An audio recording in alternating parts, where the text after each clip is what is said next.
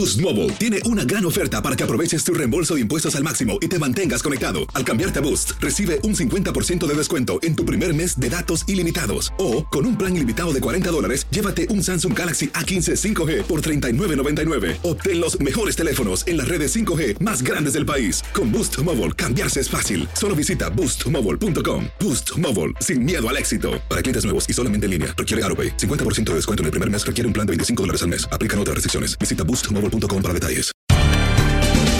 Bienvenidos al podcast de Buenos Días América, la revista radial más completa para los hispanos. Política, salud, economía, tendencia y deporte son algunos de nuestros temas. Bienvenidos.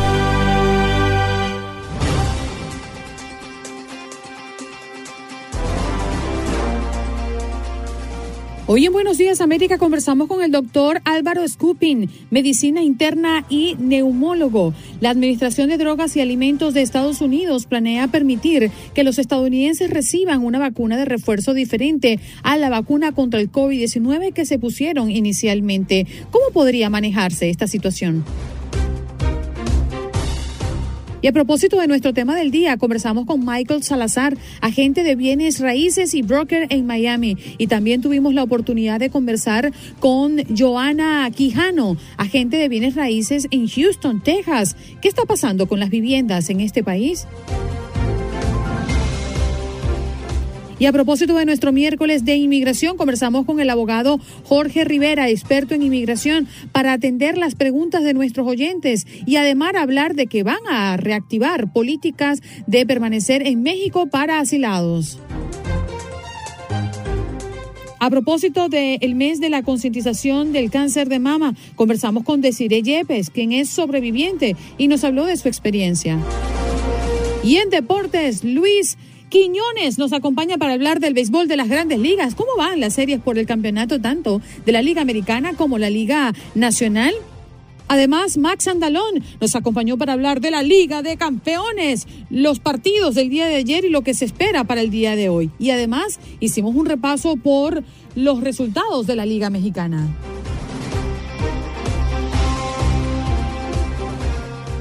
Nos vamos de inmediato con el doctor Álvaro Spukin, eh, o Scooping, mejor dicho, medicina interna y neumón, neumólogo. Ay, Dios mío, hoy tengo la lengua enredada. Doctor, muy buenos días, ¿cómo amanece? Muy bien, ¿cómo están ustedes? Y gracias por la invitación. No, gracias a usted por tomarse el tiempo bien tempranito para compartir con la audiencia y hablarles de salud. En este caso, un tema que nos ha ocupado especial atención desde el inicio de la semana y tiene que ver con la Administración de Drogas y Alimentos de Estados Unidos, que está Oh. planeando, doctor, permitir que los estadounidenses... Totalmente, no te oía, no te oía absolutamente nada. Ahora sí me escucha. Ahora sí la escucho perfectamente bien. Bien, este plan de permitir que los estadounidenses reciban una vacuna de refuerzo diferente a la vacuna contra el COVID-19 que se hayan puesto inicialmente, ¿cómo lo ve? ¿Cómo podría funcionar, doctor? Bueno, realmente lo que podemos decir es que hay tipos de vacunas como la de Pfizer y la de Moderna que se parecen mucho. Las recomendaciones siempre serán ponerse la misma vacuna en lo posible, pero en, en toda Latinoamérica, en muchas partes del mundo están poniendo cualquiera, o se pueden poner Pfizer hoy, Moderna mañana, no mañana, no, al mes o algo. Entonces se puede, se puede mezclar casi cualquiera, a pesar de que unas no son tan parecidas a las otras. Y cuando uno ve las declaraciones del CDC y de la Organización Mundial de la Salud, se ve que, que no está claro. Por eso la gente desde el principio ha tenido problemas creyendo que esta va a ser la solución. Y por lo que vemos últimamente es la solución. Pues se- en este momento hay 188 millones de americanos que están vacunados completos. Y de los 50, de los 188 millones, eh, está Moderna, Pfizer, AstraZeneca y Sinovac. Pero si nosotros vemos la data en Estados Unidos, donde son solo están aprobados Pfizer, Moderna y la de Johnson Johnson, vemos que el, el 55% de los vacunados recibieron Pfizer, el Sí. 37% Moderna y el 8% Johnson Johnson. O sea que Aquí está más o menos controlado, en otros países ponen cualquiera. De primero, cualquiera, segundo, están poniendo la tercera, que hasta ahora, que yo sepa, no se ha recomendado definitivamente que se pongan la tercera. Y en Estados Unidos solo se recomienda para personas que tienen la inmunidad muy bajita. Y, y eso tiene que ser determinado por un médico aquí en Estados Unidos, por decirlo así. Entiendo. Álvaro, perdóneme, perdóneme que lo interrumpa, le quiero, le quiero hacer una pregunta, porque cuando nosotros vamos a la farmacia, por ejemplo, a ponernos la vacuna del flu, como lo hacemos cada año, o cuando vamos a llevar a nuestros hijos a que les pongan cualquier otra vacuna, jamás nos detenemos a preguntar, oiga, ¿y, ¿y qué le está poniendo esto? ¿De qué laboratorio es? No, uno simplemente confía en las personas que le están poniendo porque son profesionales, han estudiado para esto. Se supone que en el momento en que vayan a utilizar una segunda vacuna, eh, las personas saben si va o no va a ser compatible, entendiendo que eh, esto podría darse con personas que vengan de otros países donde estén utilizando eh, diferentes dosis a la de Moderna, Johnson y Johnson o Pfizer? Bueno, real, realmente es así. El mundo está lógicamente miedoso de todo esto, no se le han dado desde el principio, nunca salió una seguridad absoluta. Pfizer fue aprobada aquí, eh, el éxito era un 95% eh, y se han, se han disminuido, disminuido, disminuido, porque realmente parece que no da la protección completa. De todas maneras, en el mundo entero están poniendo cualquier vacuna con cualquier vacuna. Mis recomendaciones serían, trate de usar la misma vacuna que le pusieron primero. Y, y, y, realmente va a tener los mejores resultados. Todavía está muy temprano para decir qué va a pasar realmente con las segundas dosis y qué va a pasar con las que mezclaron una y otra vacuna y los que no mezclaron una y otra vacuna. La, la recomendación en general es que Moderna y Pfizer se parecen tanto que realmente se podrían usar, entre comillas, para evitar para evitar realmente más contagios, más muertes. Eh, y hay, hay estudios que muestran que, que realmente parece haber una inmunidad, pero es muy temprano. Nosotros estamos haciendo todo esto y aprobando eh, eh, medicinas o vacunas de prueba. Mm sin tener una, data total. Disculpe la interrupción. Un estudio publicado la semana pasada, em, pues hablaba de que em, en este caso había un porcentaje muy elevado de las personas que se habían vacunado con Pfizer y con Moderna, pero aproximadamente 15 millones de personas en los Estados Unidos se habían vacunado con Johnson Johnson, que es una sola aplicación. En ese caso, estaríamos hablando para esas personas de un refuerzo de Pfizer, un refuerzo de Moderna o la recomendación es que se coloquen dos dosis de Moderna y de Pfizer o de Pfizer. En el caso de las personas que se vacunaron con una sola dosis de Johnson Johnson. Bueno, realmente lo ideal es que se ponga una vacuna igual a la que le pusieron primero. O sea, si soy Johnson Johnson, sigo usando Johnson Johnson. Siempre se demoran más con Johnson Johnson para probarla y por eso Pfizer y Moderna tienen mucho más incidencia de, de, que la, de, poner refuerzo con la misma vacuna. Pero le digo, en Latinoamérica es un, desorden, porque en Latinoamérica ponen la rusa, por no decir un nombre, ponen Johnson Johnson, Moderna, la Sputnik, los, cualquiera están poniendo dos y ahora están haciendo la tercera dosis. Espero que la tercera dosis solo se haga para personas que tienen comprometida la inmunidad. Pero hasta ahora se pone cualquiera. Realmente nadie realmente se va a preguntar siquiera por qué esta, por qué la otra, esta es mejor, no se sabe. Nadie puede dar con la data que está ahora, nadie puede dar la seguridad que es igual ponerse diferentes vacunas que una sola vacuna, que yo creo que es lo que hay que hacer, una sola vacuna ya se ha aprobado la segunda dosis en varios de ellos, ¿no? Y ahora están aprobando la segunda dosis en Johnson Johnson. Ok, pero te tengo una, una bomba, Eric. ¿Qué pasa? Ay. La bomba es que Mary Sharp sacó una medicina para el COVID-19 que la data muestra que la data muestra que, que realmente se, eh, se, se, puede seguir trabajando en esta área que es los antivirales, ¿cierto?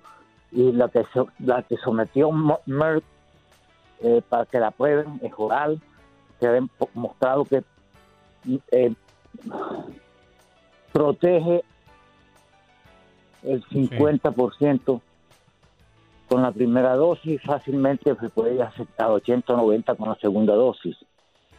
Sí. Así que, que esta medicina oral, que yo creo que es el éxito, ha sido el éxito en, en SIDA, es lo ideal porque evita la replicación del, del virus, quiere decir que la persona va a estar tratando de matar el virus, matar el virus. Eso es lo que esperamos que haga esta, esta medicina.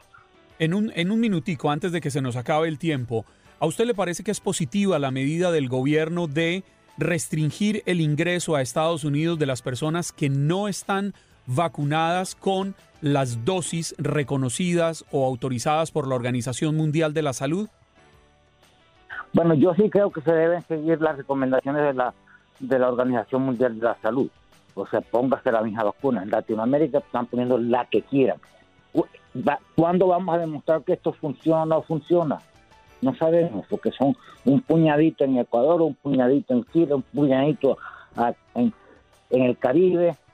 Es decir, no hay data todavía que diga que una es mejor que otra, inclusive. A pesar de que cuando tú ves estudios, unos dicen que Moderna es mejor, otros dicen que Pfizer es mejor, otros dicen que Johnson Johnson no. O sea, el público, por eso hay mucha gente que no se quiere vacunar, porque no tiene una data clara que diga ser este, la Organización Mundial de la Salud, cuál es mejor, si se pueden combinar o no se pueden combinar. Hasta ahora en Estados Unidos la recomendación es que no no. Claro. No, y además la inquietud eh, también entiendo en las personas que han estado fuera de este país o vienen de visita o vienen a quedarse de manera permanente porque, bueno, vienen a instalarse acá y se han vacunado con otras vacunas que no son Pfizer o Moderna o Johnson Johnson en otros países que sí están aceptados por la Organización Mundial de la Salud y que quieren, pues, reforzar, ¿no? Eh, en cuanto a vacunas se refiere. Doctor, se nos fue el tiempo. Gracias por estar esta mañana con nosotros o que no, un placer. Y sigan educando a la gente, ¿ok? Muchas gracias. Gracias a usted por ayudarnos a hacerlo. Doctor Álvaro Skupin, él es eh, experto en medicina interna y neumólogo. Ya regresamos.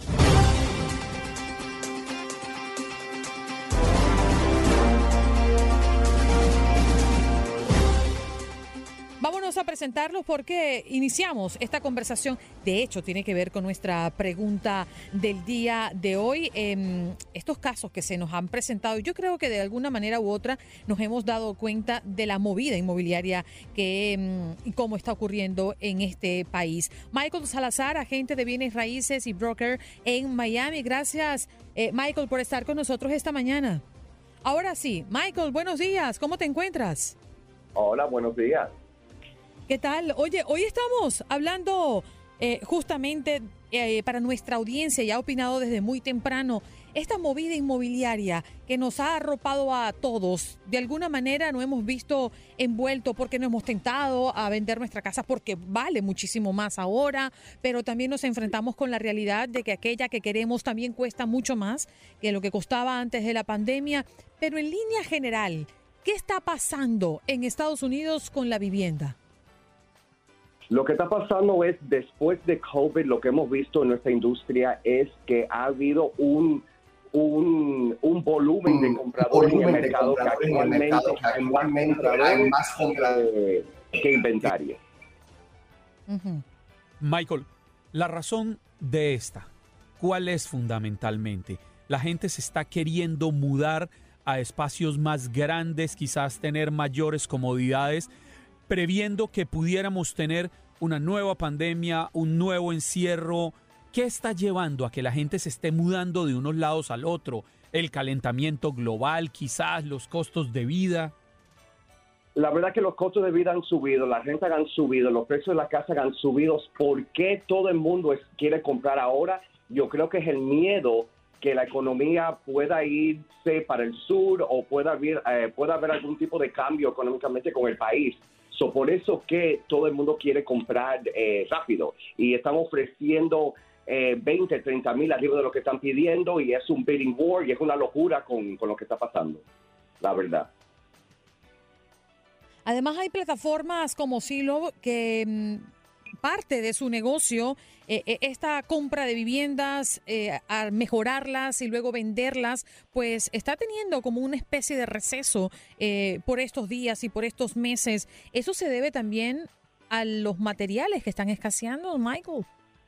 Exacto, eso también estamos viendo que el costo de material ha subido, no hay empleo para los contratistas, entonces causando un problema con la industria de inversiones, las personas que compran casas para revenderlas, también la industria de fabricaciones nuevas que arman casas y los dan y lo venden. Eso también eh, con COVID ha habido mucho atraso con eso porque no hay materiales eh, y no hay empleados para fabricar esas casas. Eh, salió un artículo de Zillow esta semana que Zillow tenía un programa que ellos compran casas cash y lo están vendiendo al mercado. Ellos han parado eso eh, para el resto del 2021 porque tienen un inventario que no pueden vender porque no tienen empleados para reparar las casas y no tienen eh, el infrastructure para, para poder terminar esas transacciones. Mm.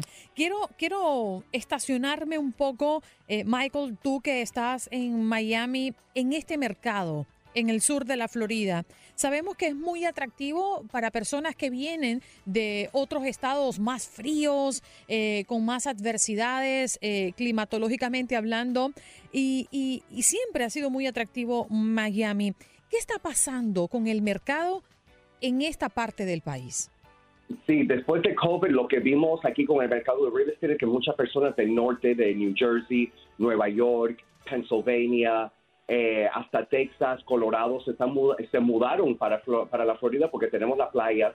Recuerden que el año pasado con COVID eh, todo estaba cerrado menos los espacios abiertos. aquí en el sur de la Florida hay muchas playas, parques, muchas cosas que hacer afuera. So, por eso vimos un volumen de compradores aquí en el sur que vinieron del norte. Michael, y ese fenómeno que está y con esa y con todos esos compradores viniendo al sur de la Florida fue que empezaron a subir los precios. Eso se empezó a ver a comienzos de este año.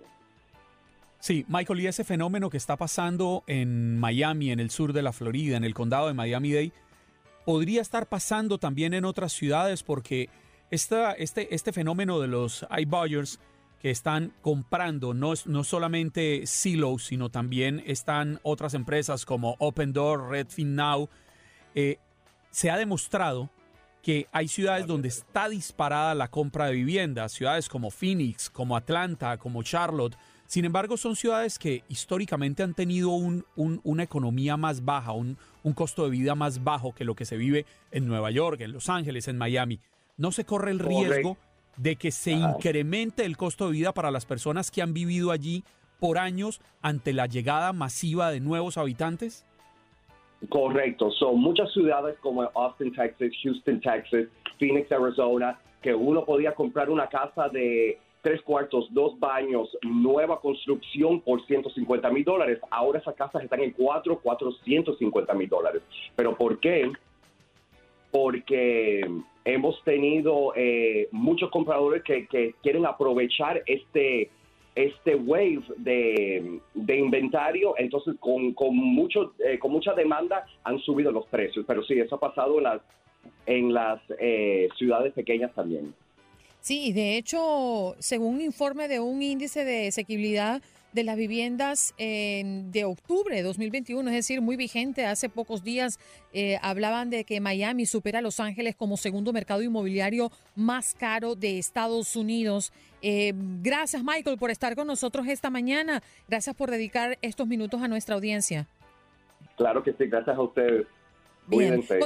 Gracias. Él es Michael Salazar, agente de bienes raíces y broker en Miami. Pero continuamos hablando del tema. En este caso vamos a conectar con Joana Quijano, quien es agente de bienes raíces, pero en Houston, Texas. ¿Cuál es la realidad, Joana, en esa parte del país? Hola, buenos días. Buenos días. Eh, mira, pues eh, Texas, en este momento, el mundo volvió a ver a Texas. Tenemos una, una inmigración bastante amplia, no solamente a nivel nacional, sino obviamente tenemos bastantes inversionistas extranjeros.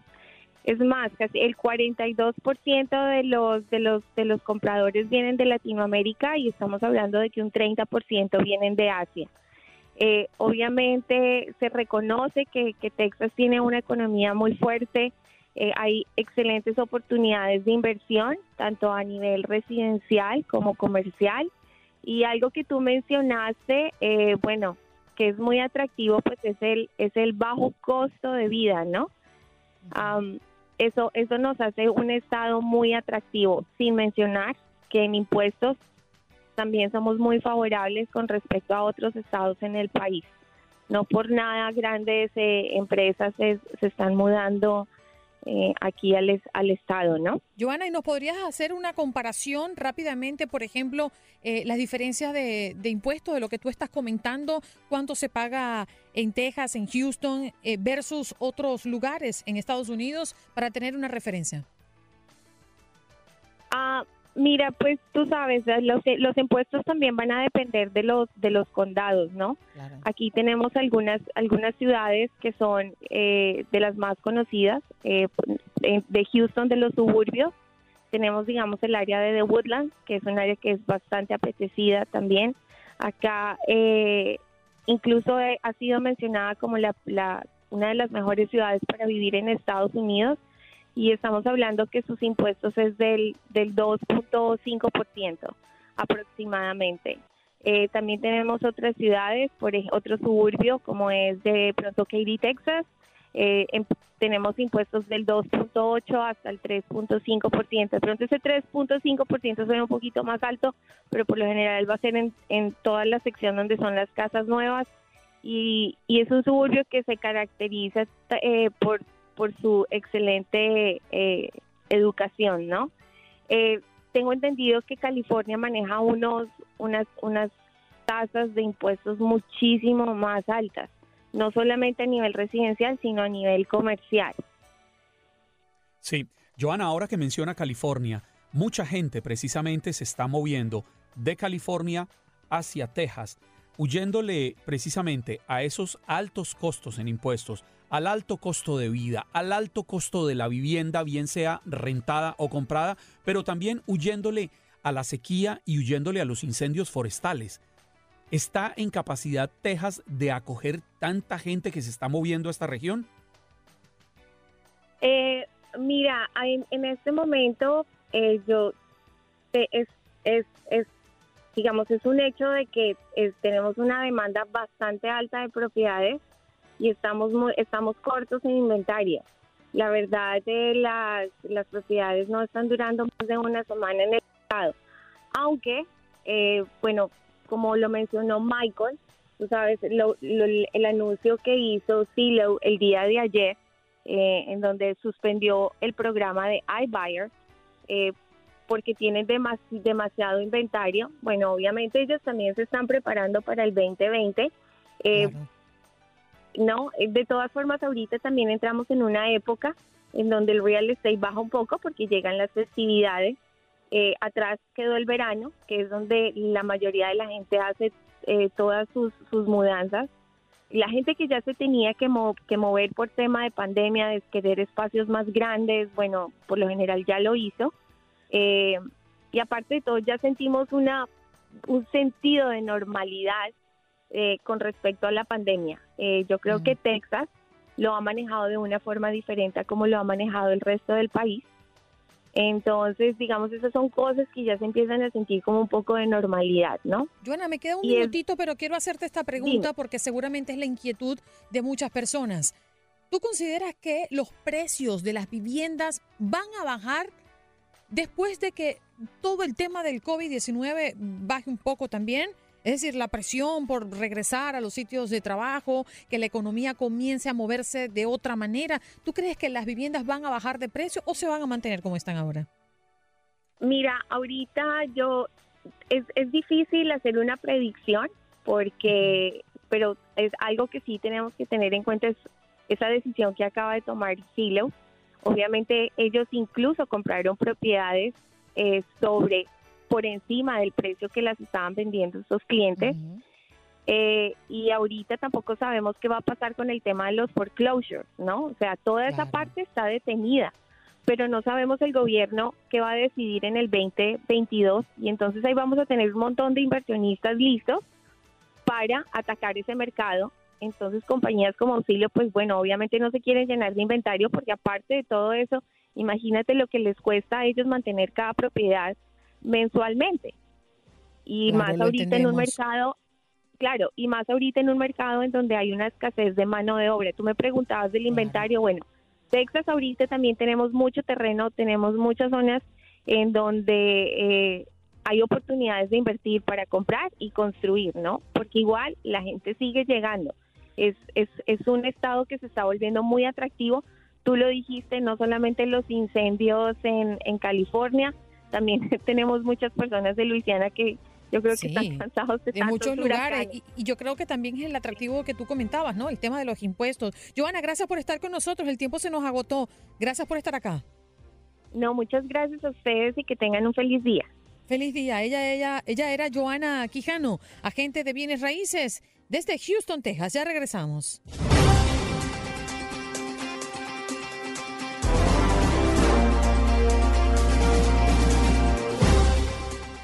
Abogado, ¿cómo está? Muy buenos días.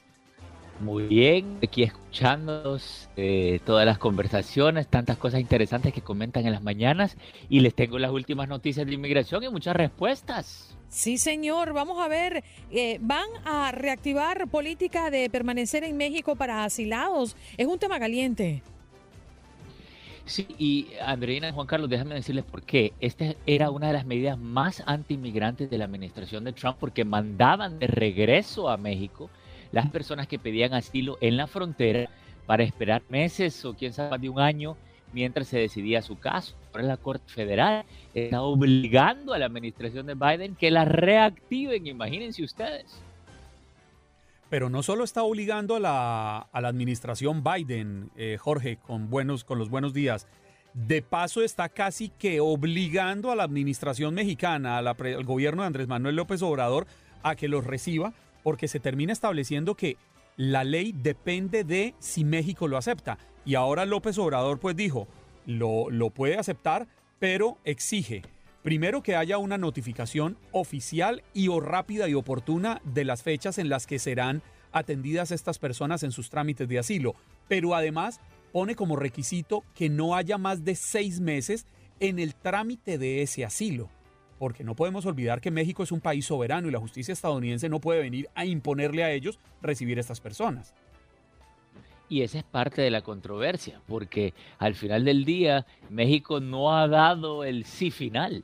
Entonces, y la administración de Biden ya está diciendo que para mediados de noviembre van a comenzar a mandar las personas de regreso a México, en vez de simplemente lavarse las manos y decir, bueno, mira, no depende de nosotros, depende de México. Cuando ellos digan, den la luz verde final, entonces ya podemos actuar nosotros. Y fíjense que todo esto causó una gran controversia en una reunión con la administración, se levantaron los activistas se les y dejaron a la administración plantada.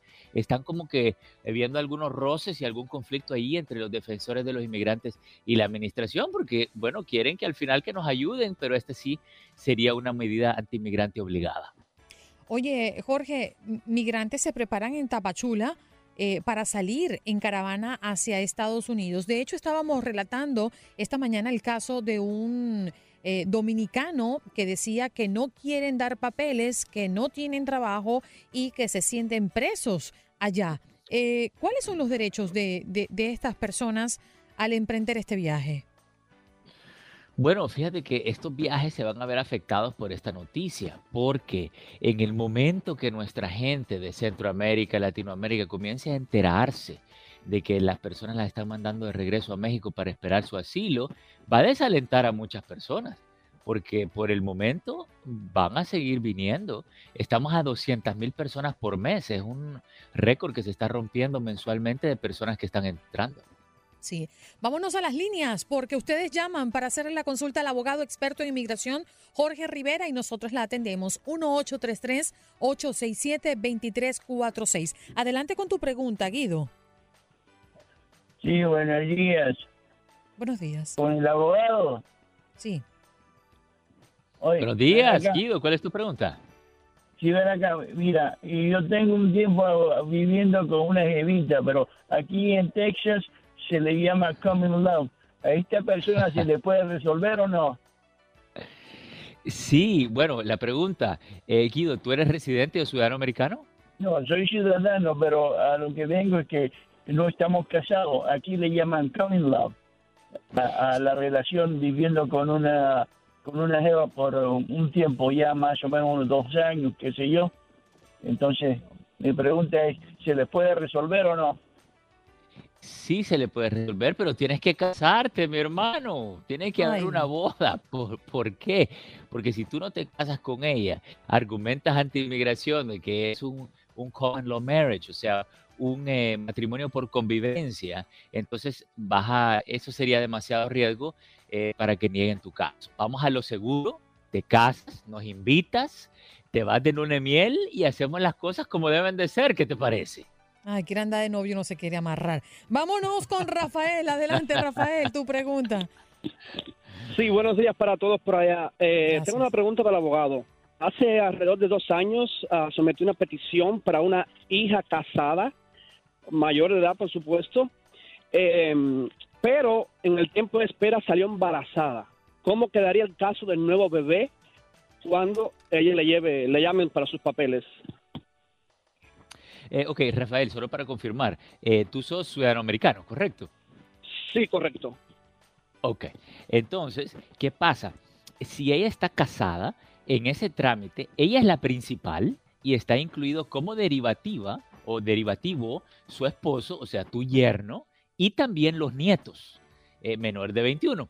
Obviamente hay más que suficiente tiempo para que aprueben el caso. O sea que en realidad tú estás pidiendo, si tú lo decides así, eh, traer no solo a tu hija, sino a tu yerno y a tu nieto. ¿Qué te parece? Buenas noticias. Buenas noticias. Vámonos con Manuel. Adelante, Manuel, con tu pregunta. Buenos días al abogado. Mi pregunta es, yo vivo aquí casi 30 años, vine el, el 87 y no he podido a- a- arreglar mis papeles. Ahora que hay con esta que dicen que van a, habrá alguna noticia buena para mí, no tengo hijos, soy soltero, no sé qué me puede decir el abogado. Ok, mira, en estos momentos eh, la, reforma migratoria está un poquito difícil, digámoslo así, porque lo han, la han rechazado dos veces en el Senado, no quisieron incluirla como parte del, eh, presupuesto y la reconciliación eh, presupuestaria, pero hay un último intento que están considerando, no es nada seguro, pero quieren darle un... un parol humanitario, que sería solo un permiso de trabajo, y estadía legal a las personas que entraron antes de enero primero del 2010. Eso no lo han presentado, no está tan fácil, pero sí para que tú sepas que está entre mano eh, como un último tercer intento para que sea incluido en esa en la reconciliación del presupuesto. Yo te digo mi opinión, mi recomendación, busquemos soluciones individuales que están más fáciles que ya una solución para millones de personas. Bien. ¿Cuál es tu pregunta, Gina? Muy buenos días, bienvenida. Sí, buenos días, buenos días, abogado. Este, por favor, si me podía este, responder acerca del ultimátum que está dando México a Estados Unidos de los seis meses. Eh, yo creo que México está equivocado. Debería dar ese ultimátum a los gobiernos fallidos de Nicaragua, Honduras, El Salvador, de todas las personas que ellos, por su culpa de ellos que están viniendo toda esta gente. Esa sería mi pregunta. Gracias. Súper interesante el ultimátum de seis meses.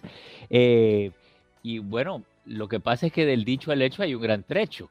Ellos pueden poner el ultimátum, inmigración, los Estados Unidos puede decir, sí, nos comprometemos a los seis meses, pero en el proceso ya sabemos que eso puede demorar más tiempo.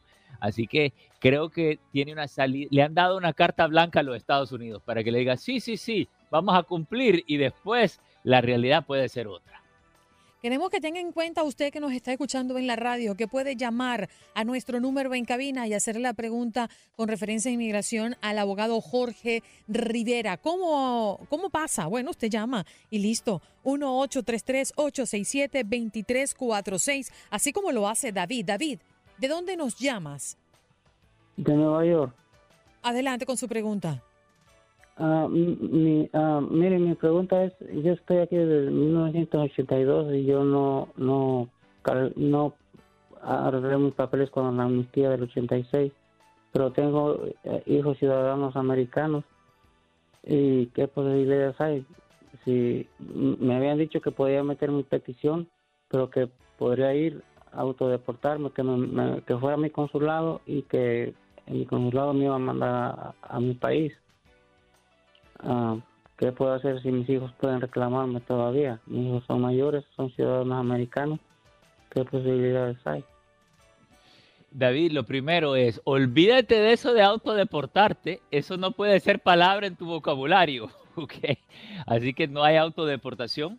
Vamos a, los hijos mayores sí te pueden pedir, ¿ok? Esa petición sí la van a aprobar, pero para la residencia, si tú entraste indocumentado, tenemos que buscar el equivalente a una entrada legal, eso se llama un parol. ¿ok? Y ese parol eh, te lo pudiera dar eh, los permisos de viaje del TPS o del DACA, me imagino que no tienes porque no lo mencionaste, pero también te lo pueden dar las Fuerzas Armadas de uno de tus hijos. Si entran a las Fuerzas Armadas, les pagan los estudios, les dan beca, te dan la entrada legal y te, te puedes hacer residente. Esa es otra alternativa. La visa U te da un parol. Hay parol humanitario si es que inmigración te llega a detener y te llega a soltar. Así que hay varias diferentes maneras de resolver. Última pregunta, ¿tus padres no son residentes o ciudadanos? No sé si todavía lo tenemos en la No, línea. Andreina. Sí. Ok, no son ciudadanos tus padres. Ok, entonces busquemos una de estas opciones para un parol que es el equivalente a una entrada legal y por ahí podemos resolver. Quizás la mejor sea las Fuerzas Armadas si es que tiene varios hijos que son ciudadanos y mayores de 21. Las líneas llenas, sí señor, estamos atendiendo a la comunidad. Lo que usted le inquieta, le preocupa, aquí podemos darle respuesta. Si usted tiene en mente pues una interrogante con referencia a inmigración. Carlos, ¿de dónde nos llamas? Adelante. Miami. Adelante, Carlos. Buenos días. Buenos días. Una pregunta para el abogado. ¿Y cuánto tiempo se tarda? Mi hijo me hizo la petición. Quería saber cuánto tiempo se tardaba para que me llegara la residencia. Ok, eh, mira, la pregunta ahí es si solo te presentó la petición o si presentaron el paquete completo de la residencia No, con permiso de ya, trabajo. hice, ya hice todo completo ya. Ya hice todo completo. Yo fui a Honduras y regresé, entré ya legal. Y ya me pidieron todo y ya tengo todo. Pero no sé, será por el problema del COVID que nos, ya, bueno, Carlos- ya mandé todo. Ajá. Y Carlos, te felicito porque tú hiciste lo que le estábamos recomendando a David. Fíjate, tú saliste y volviste a entrar con un permiso de viaje, me imagino, y ya te dieron la entrada legal. Combinaste eso con la sí. petición de tu hijo y así hacemos Y el paquete lo completo. último, que, lo último que me mandaron a pedir fue eh, que mi- el dueño de la compañía me sirvió de, ¿cómo se llama? De, mm, De confiador. Exacto. Sí, de co- Eso Ok, es lo último. Mira, el proceso está demorando de uno a dos años. Mm. ¿Ok? ¿Cuándo aplicaste tú? Ya hace como ocho meses. Ok, entonces mira, si aplicaste hace ocho meses, probablemente el próximo año es que tú te vas a hacer residente. Lo importante es que tienes permiso de trabajo y también puedes pedir otro permiso de viaje para estar entrando y saliendo sin ningún problema. Así Carlos, que, por tu buen llamada. caso. Abogado, ¿dónde lo conseguimos?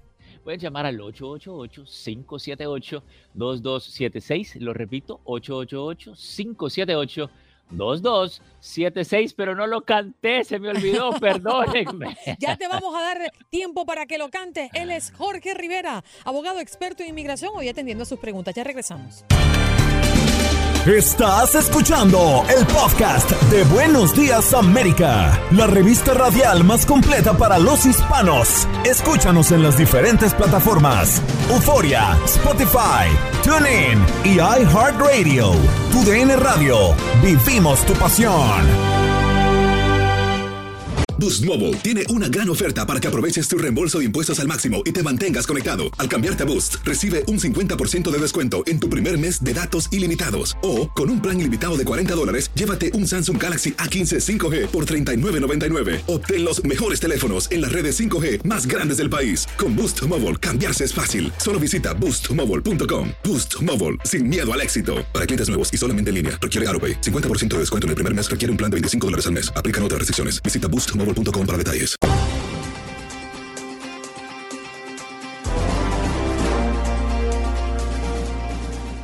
Hace un par de días, Eric, decíamos que era el Día Nacional de quitarse el brasier, Oh, sí. el sostenedor, ¿recuerdas? Eh, claro, Ajá. clarito. Hoy es el día de ponérselo. Ah, No, no, no, no, no te rías. De verdad. Es el día de Es ponérselo. el día de ponerse el bra- Oh, Sí, no señor. puede ser. Ajustador, brasier y todo ese rollo. Sí, eh, eh, en Puerto Rico, ¿cómo le dicen? Eh, eh, brasier, sí, Brasier. sí. Ok. Sí, sí, sí. En, en mi país le dicen eh, mm, ¿Sostén? sostén, pero también en otros países le dicen sostenedores, eh, ajustadores también.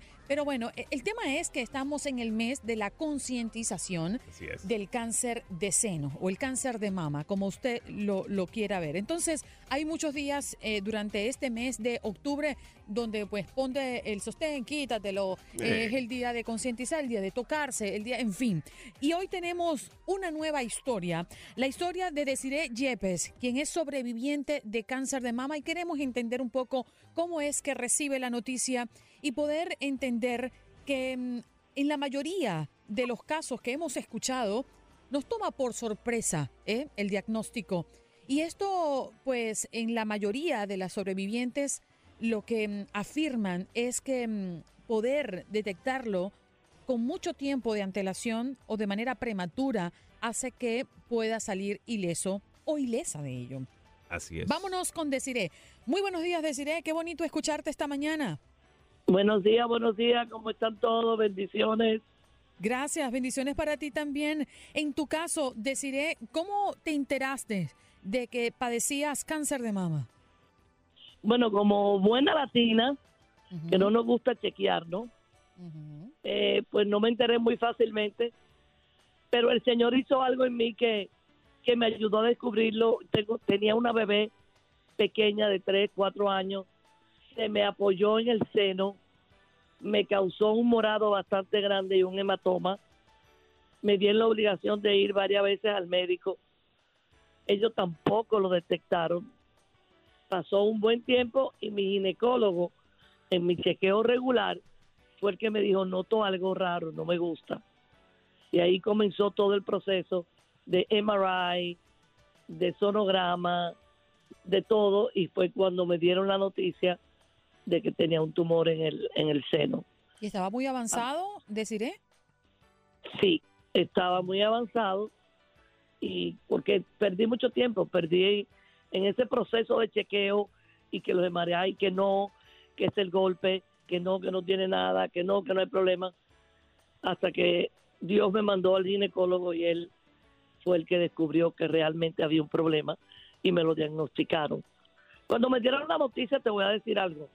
Yo le dije, no recibo esa noticia, no lo tengo, no lo tendré jamás. Voy a hacer lo que ustedes me digan, lo que ustedes quieran, pero mi Señor murió por mí en la cruz para que por sus llagas yo fuera sana. El médico me dijo, estás en negación, no sé qué. dije, no, no estoy en negación. Voy a hacer todo lo que ustedes me ordenen, pero sé que Él va a obrar en mi vida, porque por sus llagas yo soy sana. Y aquí estoy. Es que Gracias cada, a Dios. Cada historia eh, que se cuenta a través de este mes tendremos historias como la tuya, deciré aquí en el programa, eh, que mujeres que compartirán y hombres también que compartirán con nosotros su proceso eh, a través de esta enfermedad.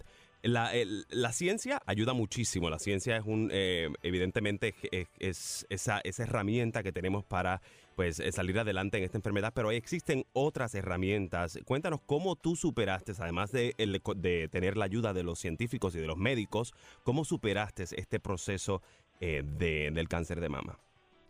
Bueno, mira, es un proceso difícil, como tú dices, la, la ciencia tiene parte. Y yo te diría que la menor parte. La mayor parte fue el apoyo de mi familia, de mi esposo y el apoyo del Señor.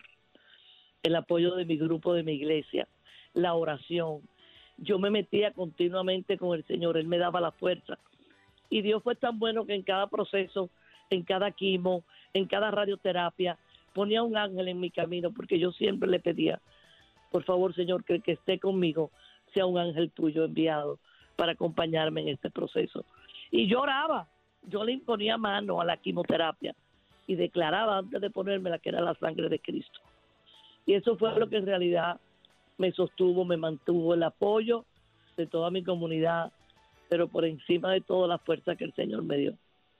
¿Hace cuánto tiempo No fuiste fácil, diagnosticada? pero la única forma. ¿Perdón? ¿Hace cuánto tiempo fuiste diagnosticada? En el 2008. Mm.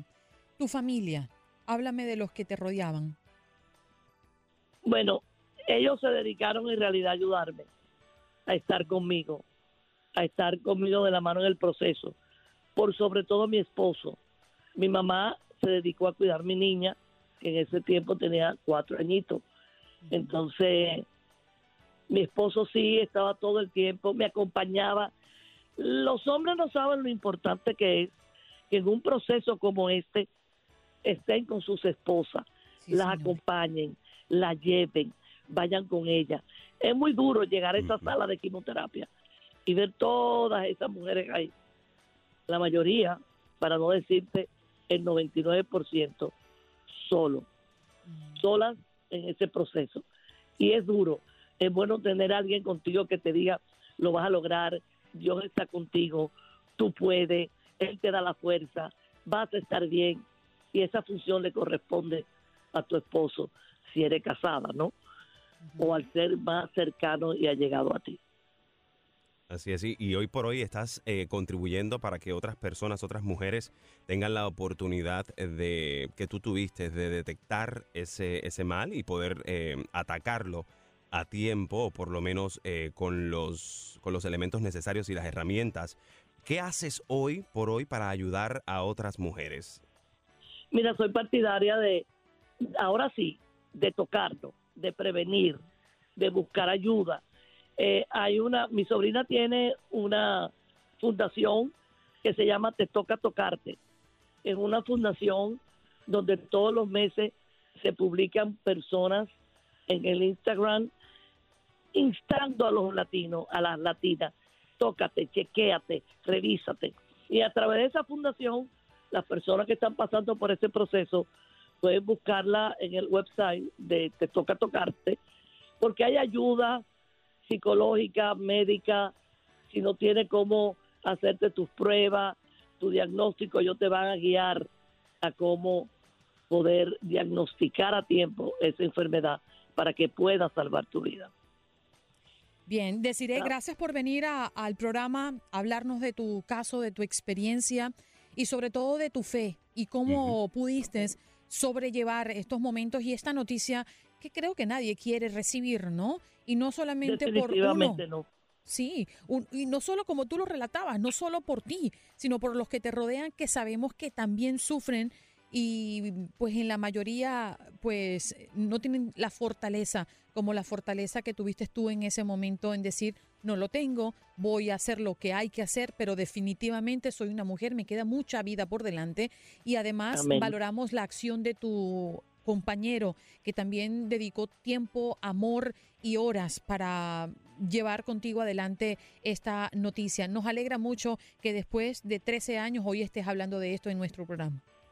Amén. Muchísimas gracias. Las bendigo. No tengan temor. Tóquense. No toca tocarnos para prevenir por nuestra familia, por nuestros hijos, por nuestros compañeros. No hay por qué temer. Si Dios está contigo, nadie puede estar en contra. Gracias, qué Muy bonito. Desiree Yepes, ella es sobreviviente de cáncer de seno y hoy estuvo acá en el programa contándonos su historia. Co- co- Como dicen los grandes, la liga se gana partido a partido. Partido a partido. En Buenos Días América, Contacto Deportivo. Ay, ay, ay, ay, ay, Luis Quiñones, con nosotros. Good morning in the morning. ¿Cómo vamos, Luisito? Muy buenos días, Andreina. Muy buenos días, Juan Carlos. También para Eric, para todo el equipo y por supuesto a la gran audiencia de Buenos Días, América. Despertaron ayer por fin los Astros de Houston. Despertaron los Dodgers de Los Ángeles en las series de campeonato en esta postemporada de las grandes ligas. Los Dodgers ganándole seis carreras por cinco a los Bravos. Cody Bellinger siendo protagonista en el día de ayer. Kenley Jansen también con un cierre magistral, ponchando a los rivales ¿Dónde en el noveno o sea, inning. ¿Dónde me dejas el pequeño No, gigante? no, ahí, ahí voy con los Astros Ah, de Houston ahora. 9 por 2 le ganaron a Andreina estos Medias Rojas de Boston los muchachos de Houston, igualando la serie a dos victorias. Qué manera de batear este equipo de Boston ahí en Fenway Park. Sin embargo, ayer le pagaron con la misma moneda, le hicieron un rally de siete anotaciones en la novena entrada, un juego que estaba tranquilito, 2 a 1 desde el primer capítulo, llegan al octavo inning, los Astros de Houston suman una carrera, empatan el juego y que en el noveno se desataron los muchachos. Siete carreras, hizo aguas el, relevo, el, bullpen de los Medias Rojas de Boston, incluso eh, trae a Nathan Eovaldi, desesperadamente Alex Cora, para tratar de mantenerse pegado en el juego y ni así le funcionó y termina llevándose la victoria el equipo de los Astros, nueve carreras por dos, reitero, para igualar esta serie de campeonato de la Liga Americana. En la de la Liga Nacional, los eh, Dodgers lograron la primera victoria, por lo tanto, los Bravos de Atlanta están dominando 2-1 y al menos los Dodgers impidieron que se colocaran ya contra la pared 3-0. Oye, Luisito, em, me quedé pensando en esta serie porque con el triunfo de los Astros se obligan a, irse a casa, ¿no? A Houston, a resolver, pase lo que pase, el día de hoy, que ya sería el quinto juego y el último en el Fenway Park, pues se estaría definiendo esta serie de campeonato de la Liga Americana en casa de los Astros.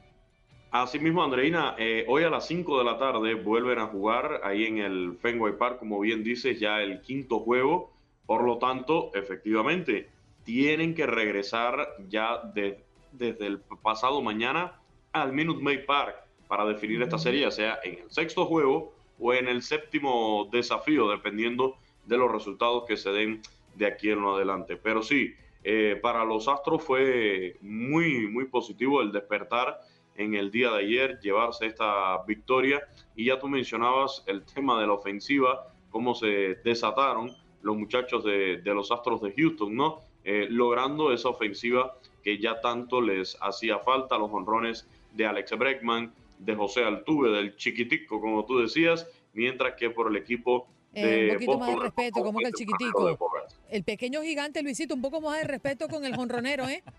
No, a ver, le decimos de cariño el chiquitico, pero sabemos que el muchacho deportivamente tiene el talento de, de un gigante, José Altuve, ayer de 4-1 con esa carrera impulsada muy, pero muy valiosa eh, para él. Y bueno, desde el punto de vista del picheo, ayer eh, no podemos hablar de, bueno, abrió Zach Grinky, pero se fue tras permitir dos carreras en uno y un tercio, permitiendo un imparable con tres boletos, un juego prácticamente de opener tuvimos ayer por el equipo de los Astros de Houston y por los Medias Rojas de Boston le aguantó Pivera, que trabajó hasta el quinto inning, pero repito, el desastre ya fue en contra del el picheo de relevo, cuatro carreras limpias le terminan haciendo a Nathan Eovaldi, eh, tres carreras, dos de ellas limpias a Martín Pérez, que fue el hombre que cerró el juego por el equipo de los Medias Rojas de Boston. Y rapidito con la otra serie, Andreina de la Liga Nacional, bueno, Cody Bellinger eh, en el día de ayer despertando un hombre que tuvo una pésima temporada en este 2021, la verdad, y sin embargo ayer conecta un jonrón con dos corredores en circulación para empatar el juego a cinco carreras, cuando parecía que llegaba la tercera victoria de forma consecutiva de los Bravos de Atlanta, llega este cuadrangular de Cody Bellinger, pone el juego 5 a 5 y después Mookie Betts con un doblete impulsa la sexta carrera para poner a ganar precisamente mm. al equipo de los Dodgers en, en, este desafío 6 por 5. Y bueno, como yo decía ya, el cierre magistral ayer de Kenley Jansen, del curazoleño, a base de ponches para sellar la victoria de los Dodgers, seis carreras por una. Hoy vuelven a jugar también. Hoy tenemos de nuevo otra doble cartelera a las 5, Astros contra Boston, a las 8, Dodgers recibiendo a los Bravos. Y tenemos ya a los abridores. Eh, entiendo que el que el único que no está por decidirse, eh, eh, o está por decidirse, mejor dicho, es el de los Bravos de Atlanta, ¿no? Es el de los Bravos de Atlanta, efectivamente. Bueno, por el momento, por el momento está Julio Urias como abridor de los Dodgers, pero ya sabemos lo que pasó la semana pasada cuando a última hora el señor Dave Roberts decidió utilizar un opener y no salir con el, con el mexicano Julio Urias. Veamos cuál es la estrategia del día de hoy, si repite esto que hizo en contra de los gigantes de San Francisco, un poco para despistar, para obligar a los gigantes a cambiar la INOP a última hora. Pero bueno, hasta el momento está el mexicano Julio Urias como posible abridor por parte de los Dodgers. No tenemos la confirmación del de los Bravos de Atlanta.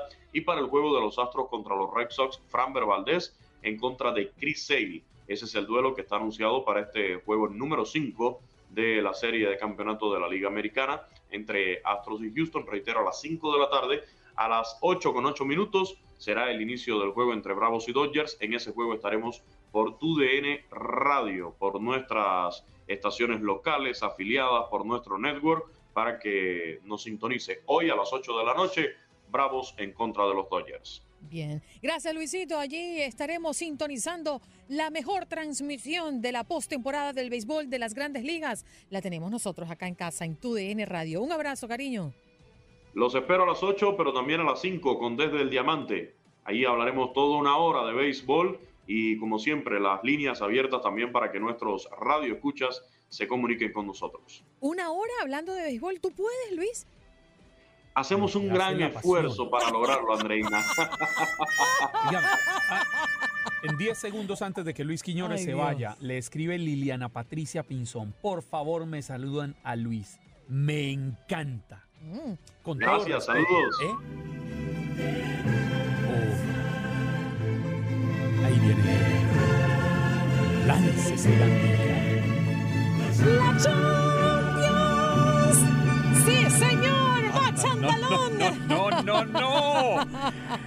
Va mejorando ese Sí. canto de la Champions. Y voy Oiga, a ir afinando lo mejor, créeme, Max, créeme. Max, ¿y usted viene a hablar de la Champions League? Sí, obviamente, obviamente. De los partidos que vivimos ayer. Eh, ¿Mande? De los partidos que vivimos ayer. De los partidos que vivimos ayer, también un poquito de qué es lo que va a pasar hoy a través de las diferentes frecuencias también de tu DN Radio. Pudiéramos comenzar quizás, Max, hablando de la goleada que sufrió un equipo en la Champions League. Ok. El equipo de Andreina Gandica fue goleado, ¿no? Ah, yo pensé que me ibas a decir del mío.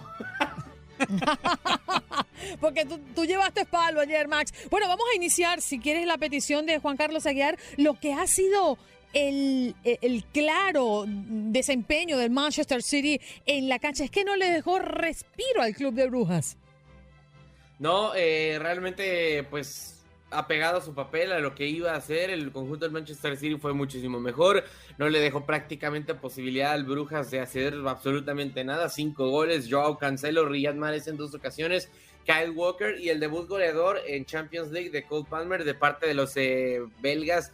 Termina mar- marcando Hans Vanaken. Con esto, Manchester City se pone segundo. Ya tiene un poco más de respiro porque estaba en tercero de este sector solamente un punto por detrás del PSG, que también termina ganando el día de ayer, pero sí haciendo bien las cosas el conjunto del Manchester City, eh, pues eh, siendo fiel a su estilo, teniendo mucho más posición que su rival, ahogándolo con el balón, y así fue como pudo, pues obviamente hacerse con la victoria. Hablando del otro partido del grupo, eh, les decía, el que se robaba los reflectores PSG en contra del Leipzig, gol de Kylian Mbappe al minuto 9 que terminaba pues eh, inaugurando el marcador, todo parecía que se iba a ir a, a, pues para el PSG porque eh, al 28 marcaba Andrés Silva y al 57 Nordi Mukiele, el Leipzig jugaba mucho mejor que el PSG, pero apareció Lionel Andrés Messi Cucitini eh, y pues cambió absolutamente todo. Primero con un gol al 67, asistencia de Kylian Mbappe, después